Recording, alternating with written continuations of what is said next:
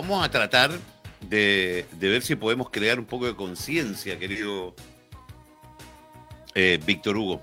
Eh, y para crear conciencia durante estos días, lo que hemos tratado de hacer es demostrar la realidad de lo que es esta enfermedad del COVID. Estuvimos el otro día hablando con Alejandra, una persona que perdió, ¿te acuerdas? Cuatro familiares, eh, dos hermanas, cuñado y mamá, producto del COVID-19. Le mandamos un, beso bien grande a ella, a toda su familia, que sabemos que nos escuchan todos los días. Hoy vamos a tener la posibilidad por primera vez de conversar con un paciente recuperado. Eh, y vamos a hablar de paciente recuperado porque pidió mantener su identidad en, en el anonimato y se lo vamos a respetar. Pero para nosotros es tremendamente importante dar a conocer los testimonios con el fin de poder acercar lo difícil, lo doloroso, lo complicado que es esta enfermedad para ver si la gente sensibiliza. ¿Qué tal? ¿Cómo está usted? Buenas tardes. Muy buenas tardes, Roberto. Un gusto estar al aire con ustedes y un honor a la vez porque su radio eh, la escucho todas las mañanas, estando cuando estoy muy enfermo. Y gracias a ustedes me, han hecho eh, sobrevivir, porque lo que pasé yo en el hospital eh, no se lo doy a nadie, porque estuve bastante grave. Y vamos a ir directo a cuéntanos, historia. Cuéntanos ah, primero cuáles fueron, eh, vamos desde el comienzo, primero los, los síntomas. ¿Cuándo, ¿En qué minuto eh, te empezaste a dar cuenta? ¿Qué empezaste a sentir? Mucha fiebre, mucha fiebre. Empecé a tener mucha tos, disnea.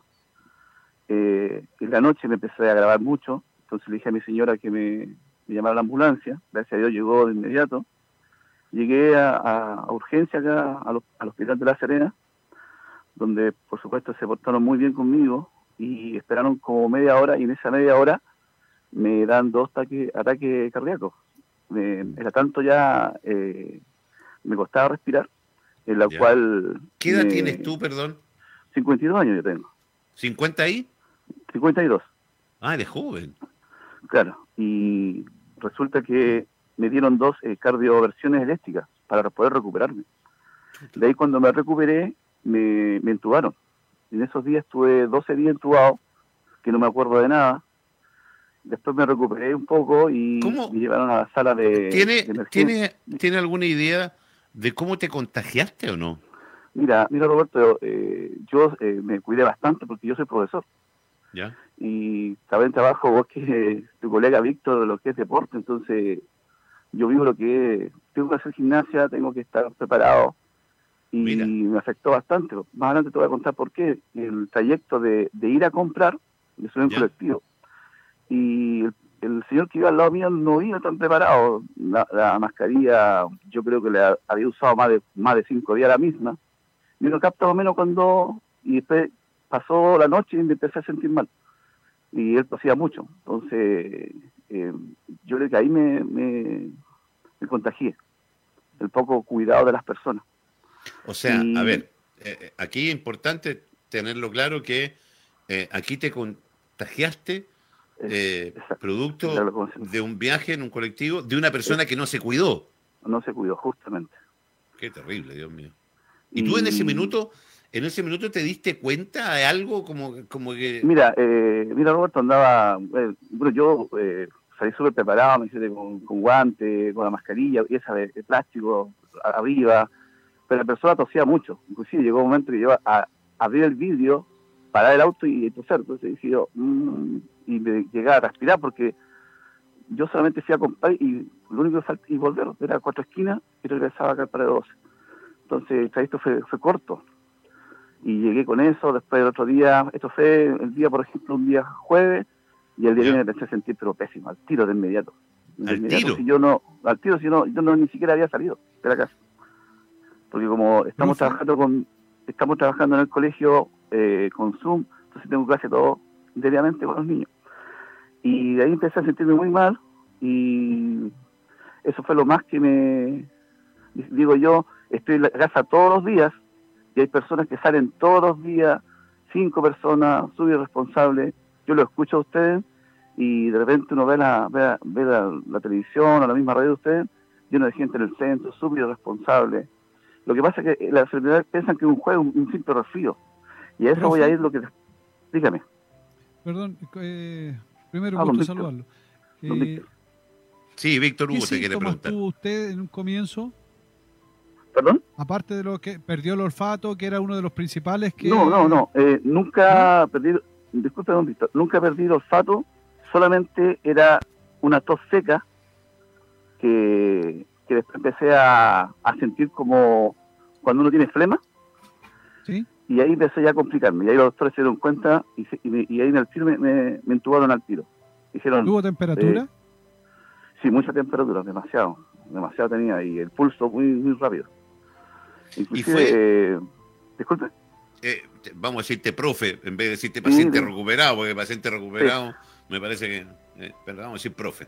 Eh, profe, eh, fue súper rápido, o sea, en, qué sé yo, en 24 horas, entre que te contagiaste y empezaron los síntomas. Sí, sí, muy rápido, inclusive si la doctora no había decidido entubarme y yo así no le estoy contando esto, sinceramente, me dijo ayer, porque ellos, ellos fueron súper activos, el momento dijo, este caballero, si no lo entubamos se va, se va a ir. El único lo que me recuerdo ella y después eh, desperté a los nueve días, porque yo estoy casi nueve, nueve a diez días entubado. ¿Y de, ¿Y de eso no te acuerdas de nada? De nada, de nada, de nada. Y lo, más penoso, Roberto, que después tú despiertas y piensas que es un solo día. Y mire, y voy a, voy a, detener una parte que lo han tratado poco, que se llama delirium interactivo. Tú piensas que todas las personas son iguales, es decir, esta enfermedad te ataca tanto no solamente la parte de los pulmones, ataca la parte cerebral, la parte física, todo lo que es la parte motriz. Y yo pensé que todas las personas, por ejemplo, enfermera que empezaba a pensar que era la misma persona, empecé a deliriar, a, hacer oh. cosas. Y para eso te tienen que inyectar. Porque hay momentos que tú te quieres sacar todos todos los cables, todo lo, todo lo que te, están inyectando ahí. Porque cuando tú te recuperas, viene la recuperación, la mínima recuperación que te hasta antibióticos, antiinflamatorios, y ese es todos los días. Los test, entonces la gente piensa que, ah, no, un simple resfrío, no. Si esto son tres etapas. La misma enfermedad, la recuperación, después, ahora en el lugar que yo estoy, tengo que aprender a caminar de nuevo, porque me cuesta, me canso. Y te iba a preguntar, te iba a preguntar por el hablar. Hay, hay gente que, que ha tenido que casi aprender a hablar de nuevo. Sí, porque como te meten el tubo por la, por la parte de taquia, entonces, ¿qué pasa? Que la recuperación eh, yo le hice eh, bien, bien lenta, con hielo, se recuperaban con hielo, chupar hielo, igual cuando uno estaba chico, chupaba esos helados de bolsa que en el barrio, sí, eso te hace chupar mucho a ti y te recuperas muy bien, pero después de ahí tienes que aprender a, a, gritar con la letra, a, e, recuperarte de nuevo de a poco, porque es bastante, no solamente te ataca las vías, las vías respiratorias, sino que te ataca todo el cuerpo es un trabajo muy cuando, Cuando te escuchamos hablar, profe, ahora, te sentimos como que de repente, como que hablas cansado. ¿Eso es producto de la misma enfermedad? Enfermedad, sí. Te cansas. Yo, por ejemplo, yo estoy como, tengo licencia, hoy día me, me correspondió ir a, al Somo de calle Cuatro Esquinas y caminé, yo creo, como una cuadra y era como si hubiese ido a jugar a Calama, fútbol, por ejemplo. Don Víctor debe saber. es una cosa, pero no se lo ve a nadie. Por eso la gente que, me escucha en este momento les digo, si se quieren ellos mismos y quieren a su familia, quédense en la casa. Porque esta enfermedad no se lo ve a nadie. Es como eh, nacer de nuevo. Porque tienes que aprender a caminar, te, tienen que tratar eh, los pulmones de nuevo, todo así, empezar de cero. Yo llevo acá una semana y de repente uno se siente inútil porque eh, trata de hacer lo que hacía antes y no, no puede. Imagínate, yo tengo una máquina fuera de pesa, tampoco puedo hacer porque primero me tengo que mejorar de la parte del cerebro, de, los pulmones, etcétera Y es que es complicado. Yo por eso que yo usted lo he escuchado y lo que dicen las otras personas eh, es, más que verdad, no es una enfermedad simple. Y lo otro que todavía no tiene una cura, entonces no sabemos cuándo va recién, va a poder decir, sí, vamos, vamos, vamos a ver una vacuna, etcétera, no sé. Profe, eh, ¿le tocó ver morir a alguien cerca suyo, me dijeron? Sí, sí. Eh, por ejemplo, cuando uno está en la, está en la eh, reanimación, la recuperación, uno comparte aproximadamente con cinco o seis personas más en lo que es la habitación. Entonces a uno le dejan, por ejemplo, el botón de emergencia, porque ellos no solo lo hacían tres turnos, lo hacían limpieza, los, eh, los sacaban test de sangre, etcétera. Y no, sé si usted recuerda cuando usted, eh, yo lo escuché ya, cuando falleció la niña de, de Ovalle, que era la única. Ella era mi compañera. Entonces a mí me afectó parte emocionalmente mucho, porque cuando uno está en la, en la habitación compartiendo es como una familia. Entonces, eh, ver eso, ver en la madrugada, porque fue a las 4 o 5 de la mañana, me recuerdo, eh, te afecta mucho. Entonces, con todo, tú, tú, con todo lo que has avanzado en la recuperación, eso a la parte emocional es bien fuerte. Entonces, bastante cosas que se ven ahí, duermes poco, por, los, por, los, por la gente se queja, etcétera Entonces, para mí fue bastante complicado, fue fuerte.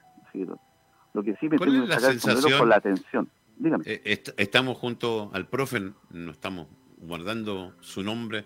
Hay gente, conocidos míos, que lo reconocieron. Le después por interno le voy a mandar los saludos.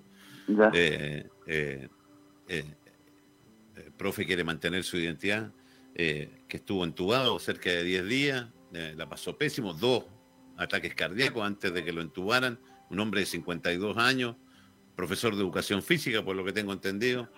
Eh,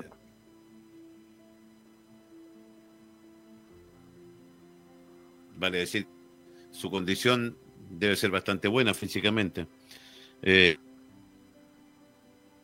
eh, profe, cuando, cuando ve las imágenes que nosotros mostramos de la gente falsificando permisos, de la gente saliendo, eh, saliendo a pasear con los niños, etcétera? Mire, mire, don Roberto, eh, en primer lugar me voy a dirigir a que me, dan, no sé si pena, eh, me molesta, porque veo a las, señoritas, los jóvenes que trabajan en, urgencia, donde me donde estaban cansados, donde hacían dos, doble turnos, a nosotros lo atendían muy bien, había gente que llevaba tres turnos algunos porque también se cansan y tienen que desplazar, y tengo todos esos recuerdos. Y lo segundo que me molesta tanto es la irresponsabilidad que somos los chilenos. Porque se están diciendo por, todo, por todos lados. Las autoridades, ustedes que tienen muy buena llegada, no le hacen caso. Entonces, eh, yo no, no entiendo si es cuarentena, es cuarentena. Andan, yo creo que anda gente como normal en la calle.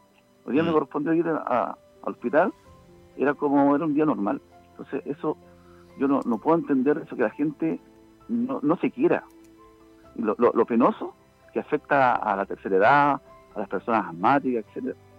Ellos se creen no Fíjese, profe, eh, profe, fíjese que usted dijo algo que usted cuando iba en el colectivo, usted iba con mascarilla, o sea, iba con, con, guante, con, todo, con, todo. con todas sus precauciones, y igual se contagió.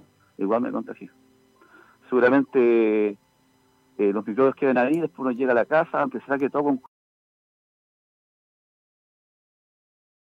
Este virus, perdón, este, esta enfermedad es tan poderosa que son cosas de segundo. Me, conmigo se demoró poco tiempo, me sacó al tiro. Impresionante. Impresionante, realmente impresionante. Fíjese, fíjese, profe, que a mí, a mí lo que me pasa cuando salgo yo, me pasó ayer de hecho, que fui a comprar, la gente se me acerca y me dice, por favor, don Roberto, hágale entender a la gente que no salga. Eh, y, yo les digo, ¿sabe qué? Ya no sé qué decirle a la gente, porque son ustedes los que le ha tocado vivir esta enfermedad. Eh, por ejemplo, otro día Alejandra que contaba la historia de cómo perdió a sus dos hermanas, a su cuñado, etcétera. Eh, que viste morir gente, que, que estuviste ahí, porque estuviste ahí, tiene 52 años, no era una persona vieja, era una persona joven. Eh, yo ya no sé qué podemos hacer para que la gente entienda, querido profe. Yo, eh, lo mismo digo, yo lo escucho todos los días a usted, es impresionante. Más, yo sé que dicen, ah, es que la plata es mía, pero ya está bien, sale uno solo, pero salen cuatro niños chicos sin mascarilla, abuelita, hoy día me toca abuelita sin mascarilla, entonces si tú le dices algo, te tratan mal, pues te dicen, ¿y qué tienes que mirarte tú? Entonces, yo, eh, esta posibilidad que me dan de expresarme acá en, su radio, es para que les llegue a la casa a todos. Si tú te quieres, quieres a tu familia, hace caso, si quédate en el hogar. Porque lamentablemente no hay una vacuna que te diga, no te voy a salvar. Yo creo que me salvé porque yo hice deporte, hago deporte. Eh, Daniel me dijo otra vez en el loque, me dijo, yo creo que te salvaste porque eh, hiciste bastante deporte cuando estabas más joven. Y en realidad, sabes tú que hubo un momento que, me entregué, ¿ah? porque cuando te ponen el tubo, te llenas tanto la boca con, con esa espuma de, de flema que te ahogas. Si ese es el problema, te ahogas. Entonces, en un momento que el cuerpo se cansa, dije yo, y uno se entera, no. Hay niños chicos, tengo una familia y, eso, hay, que salir adelante. Ahora estoy en recuperación y acá en domiciliaria y tengo que, decir, si me dieron medicamentos, tengo que tomarlo para que tú veas que el proceso es largo, que te afecta lo emocional. ¿Cuándo, ¿cuándo saliste del hospital? Yo salí el 5 de, de, ahora, de... De agosto. De agosto, O sea, lleváis 15 días fuera del hospital y tú sí. ojo, te cuesta respirar cuando camina, etcétera. Etcétera, sí. Inclusive, voy a decir en la radio bien franco, si eh, también eh, te costaba hasta ir al baño a hacer tus necesidades, porque como estuviste entubado, cuesta. Es, es como eh, el cuerpo, este, esta enfermedad te ataca completo. Te ataca el cerebro, te ataca lo interior, lo exterior, lo físico, todo, todo. Para que la gente entienda, decir, tienen que cuidarse, tienen que cuidarse. Yo, esta segunda oportunidad que me dio Dios, porque aunque usted no lo crea, recé bastante y tengo que aprovecharla porque es un mensaje. Porque La, la, persona que estaba frente mío era mucho más joven que yo, tenía tengo 36, 22 años, no recuerdo. ¿La que murió? Ah, ¿Perdón?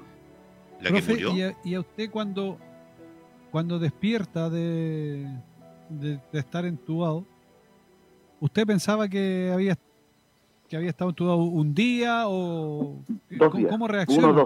¿Cómo, se da cuenta que ha pasado cuánto, una semana? Eh, mira, lo que pasa es que en el hospital eh, entra un grupo de especialistas y me entró un, psiquiatra, y donde me, como yo te decía recién que me dio el delirium imperactivo, me, me, hacían recordar, ¿usted sabe dónde está? Eh, sí, estoy acá en el hospital. ¿Pero y dónde queda el hospital? Y todos los días hacían como una rutina. Y ahí empecé a, yo como soy más empecé a notar todo, a recordar todo porque no me dijo, yo le dije, eh, ¿cuántos días? ¿Dos, días? No, usted estuvo 12 días acá. Quedé, pero ahí quedé, pero helado. Miraba para todos lados y, y para mí fue. Dieron ganas de llorar porque no sé dónde estaba un rato. Porque como, como confundía a las personas con esta enfermedad nueva que a lo los psicólogos la, ellos la dominan, pero para mí era algo nuevo, no, no, no la conocía. Y, empecé a, a, recordar y ordenarme. Y en eso te pasan medicamentos para que tú te, te regules. No solamente para el cerebro, sino que para todo el cuerpo. Entonces, aparte de eso, uno, uno se va regulando y en la medida que se va mejorando, te van quitando los, medicamentos. Eso es más o menos lo que es mi experiencia con, acá en el Hospital de la Serena, don Víctor. El, el delirium es, lo mismo que le pasa a las personas mayores cuando despiertan de una operación. Gente de 80, algo que, que los operan y después de la anestesia, lo que despiertan absolutamente perdidos. Exacto. Mm. Inclusive, eh, nosotros tuvimos otro apoderado que me dio lo mismo que mismo a mí, inclusive todavía no se puede recuperar. Y es lo que más está, todavía está, lo están tratando con, está con, no sé si está con un psiquiatra en este momento, con el delirium, que no se había mencionado antes, solamente decían, ah, eh, se ahoga uno, ataca los pulmones, pero es el más complicado porque, por ejemplo, lo que yo sentía, por lo menos, lo personal, es como si estuvieran amarrados y te colocan almohadón en la nariz y, te quieren ahogar. Entonces llega la desesperación. ¿Qué es, eso ¿Qué desesperación más grande eso, no? Es, como cuando uno te está, ahogando, peor que se está ahogando. Entonces, ¿qué pasa? Que uno pesca todo, arranca todo y sale arrancando. Y por eso muchas veces en el hospital lo sedan y lo amarran. Ahora entiendo por qué. Entonces yo estuve sedado como cinco días aparte de los otros días porque aparte yo soy alto, entonces pensaban que este se arrancaba, no sé, etcétera. Pero Profe, ¿y a usted, ¿a ustedes le dijeron que, iba a recuperar su, su condición física? Con, con tiempo. Dos meses me dijeron la, la doctora que me, me atendió, son dos meses y estoy haciendo ejercicio súper simple en este momento. Caminata, brazo, sentarse, pararse, lo mínimo. Hasta donde da 10, 10 sesiones, 10 y unas 30 más suavecito. Y cada ¿Cuánta musculatura perdió usted? ¿Usted que es especialista en eso? Mire, yo en esto estaba veo gordito, pero bajé como cuarenta y tantos kilos. Oh. 42 kilos. Perdí mucha, todo lo que es muslo, y me gusta jugar fútbol, perdí mucha masa, masa muscular demasiado. Y, me cuesta, cuesta, mi amigo así me, es como si hubiesen sacado pedazos de, de extremidades del cuerpo, pierde mucha musculatura. Por eso me decía a mí, Daniel me decía, te salvaste por eso, me dijo, si tú hicieras más delgado, te vais. Porque eh, la, la doctora ya me dijo, usted estaba en mi lado acá hablando conmigo. Porque me dio, lo que más me, se preocupó ella, que me dieron los dos cardios antes. Entonces, es difícil lo que... O sea, tú, tú, tú tuviste ahí eh, en la puerta con esos dos paros cardiorrespiratorios que te dieron. Claro, porque ahí ellos me regularon con esa eh, con la planchita acá, ellos me regularon en la parte del corazón. Entonces, eh, yo, yo acá igual decía yo con qué, iba con un abanico, me acuerdo, para allá, echándome aire, porque no, ya no podía respirar cuando me vieron, no sé qué color tenía, que me, pasaron al tiro, al tiro a, urgencia y a la, al, al, Fox que tienen ellos ahí. Pero ¿Pensaste en algún minuto, profe, que, que te morías? Sí, cuando, cuando me dieron los, ataques ya, ya quedé sin respiración. Como si me estuvieran ahorcando, y ahí no, no me acuerdo de nada. creo que me sedaron, lo que dice mi, mi, mi historial clínico, que me sedaron, y ahí me, entubaron y ahí me dormí, no, no, recuerdo nada, nada más, nada más. Pero como le digo yo, eh, la, esta, esta enfermedad es bastante, no se la doy a nadie, no se la cuento a nadie porque es como de miedo, decir, eh, hay personas que no le da tan fuerte, pero a mí me tocó y, hay que vivirla para, para, para contarla, como se dice. Es de esperar de que que lo relatado por ti, profe, le sirva a la gente para entender, porque uno no logra dimensionar, eh, nos llenan de información del COVID, nos hablan, cuídese, cuídese, pero ya escucharlo, escuchar a, usted que, que le tocó vivir, un hombre de 52 años, físicamente sano, que lo agarró y estuvo ahí, porque estuvo ahí, nueve, diez días intubado, eh, se le escucha cuando habla que todavía le cuesta hablar. Lleva, usted ya lleva 15 días fuera del hospital y todavía le cuesta hablar, para que la gente empiece a cuantificar lo que es esta enfermedad. Eh, y de una vez por todas hacer el llamado, profe, y usted, por favor, hágalo para que la gente se cuide. Si eso es lo que tenemos que hacer, si esto no mira edad, sexo ni condición social, no mira nada. Eh, nadie tiene la. Usted tiene la impresión que se contagió ahí, pero tampoco tiene la claridad. Uno dice, sí, yo creo que fue acá. Eh, entonces, hacer un poco el llamado fuerte a la gente que lo entienda. Sí, don, Roberto, eh, voy a ser bien fuerte con, con cuando uno menos se enoja y creo que tenemos que tener primero una cultura, todos, todos, y si queremos nuestra familia, vuelvo a repetir, los queremos nosotros mismos, quédate en la casa, ¿a qué sales? ¿A qué sabes? Si lo que, te, lo que me pasó a mí y te lo estoy contando, trata de evitarlo. Si estás adentro te das cuenta que yo tenía la razón. Pero lo único que te puedo decir, si te lo dicen las autoridades, te lo dice este medio, hazle caso. No, no, no, lo estás diciendo porque otro fácilmente puede decir, pásenla bien, pero no es así. Mm. Imagínate cómo vamos a tener todo septiembre en cuarentena si te están diciendo todos los días, quédate en la casa. Y, es como cuando uno le dice, quédate en la casa, sale mal, no, quédate en la casa porque esta enfermedad no, no, tiene vacuna todavía. Y, yo se los pido yo, yo sí, yo soy una persona que, que salí adelante, pero para eso necesitamos la ayuda de toda, de toda la comunidad. para eso tenemos que escuchar a las personas que lo están en la radio, las autoridades, etc. Eso, Roberto. Profe, eh, mandarle un gran abrazo. Hay colegas suyos como Carlito Escudero que dice que jugó con usted, que usted jugó de defensa central y eso que era de los duros, me dice. ¿Es verdad? sí, sí, sentamos a don Víctor ahí por Casa Verde, muchas veces. Ah. Moreno alto. Dice que, dice que usted es uno grandote, grandote, dice. defensa central y de los duros. Sí. Eh, bueno, por ser de los duros, le ganó al muerte, le ganó al COVID. Pero no todos pueden contar la misma historia. Usted no sea porfiado. Usted a lo mejor no tiene la suerte, porque es suerte lo que le tocó vivir al profe. Eh, se salvó entrando al hospital con dos ataques al corazón, 52 años, un tipo joven, sano. Eh, usted no, no tiene a lo mejor la misma posibilidad que, que, va a tener él. Eh, ya no sabemos cómo decírselo, no sabemos cómo mostrarle la realidad. Aquí se lo está diciendo una persona que lo vivió y lo sigue viendo en carne propia. Esto no es un juego, esto no es un chiste, esto no es un invento, esto es una realidad y una realidad tremenda que está ahí. Eh, profe querido, le mando un tremendo abrazo le doy las gracias